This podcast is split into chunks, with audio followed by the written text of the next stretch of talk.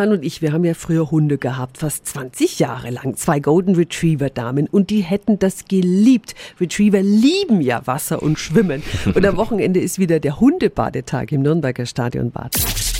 365 Dinge, die Sie in Franken erleben müssen. Herrchen und Frauchen haben da freien Eintritt. Pro Hund kostet es dann 5 Euro. Guten Morgen an Susanne Wiegels von Nürnberg Bad. Guten Morgen. Susanne, Sie geben noch einmal das Bad frei für die Hunde, bevor dann eben das Stadionbad schließt. Was sind denn so die lustigen Momente beim Hundebadetag? Lustig finde ich, dass ja die Hunde in jeglicher Größe kommen und dann auch ganz unterschiedlich sind. Also erstmal ganz vorsichtig und die anderen können es gar nicht abwarten und springen rein und andere sind eher am Rand und schauen erstmal zu. Also eigentlich sind die Hunde da wie Menschen. Ja, das war bei uns genauso. Frieda war sofort immer im Wasser und Mugi ist immer erst aufgeregt am Rand rumgelaufen, aber dann gab es irgendwann keine Halten mehr.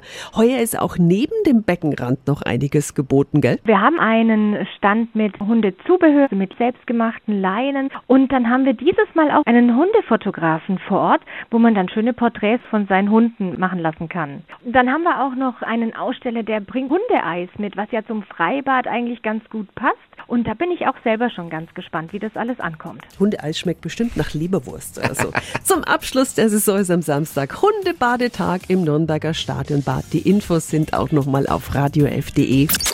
365 Dinge, die Sie in Franken erleben müssen. Täglich neu in Guten Morgen Franken um 10 nach 6 und um 10 nach 8.